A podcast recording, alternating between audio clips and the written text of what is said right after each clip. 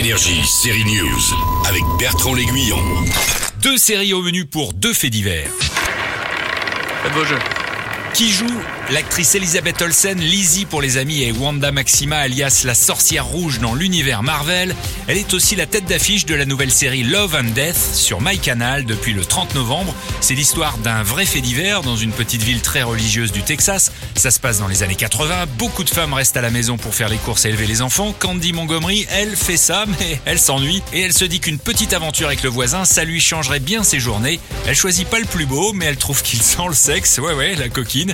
Il va y avoir un meurtre, un procès. Bon, je dois vous dire, ça commence vraiment à être intéressant à partir du quatrième épisode. Aurez-vous la patience d'attendre jusque-là? À vous de voir sur MyCanal, ça s'appelle Love and Death. On reste dans le fait divers, mais on change de série. 1, 2, 3, 4, 5, 6, 7, 8, Sophie, ce n'est pas avec les autres. Attention à tes bras. Michel Larocque devient René Leroux, une reine des casinos de la Côte d'Azur dans une mini-série en 4 épisodes sur Paramount+. Je ne suis pas une mendiante, monsieur Fratoni. Je pourrais aller jusqu'à 30, mais pas plus. Alors vous voyez, en acceptant votre invitation, je m'attendais à beaucoup de vulgarité de votre part. Position me le confirme. Apprenez, monsieur Fratoni, que le palais de la Méditerranée ne sera jamais à vendre. Tout est à vendre, Madame Leroux. On a tous un prix. Dans votre monde, peut-être. Pas dans le mien.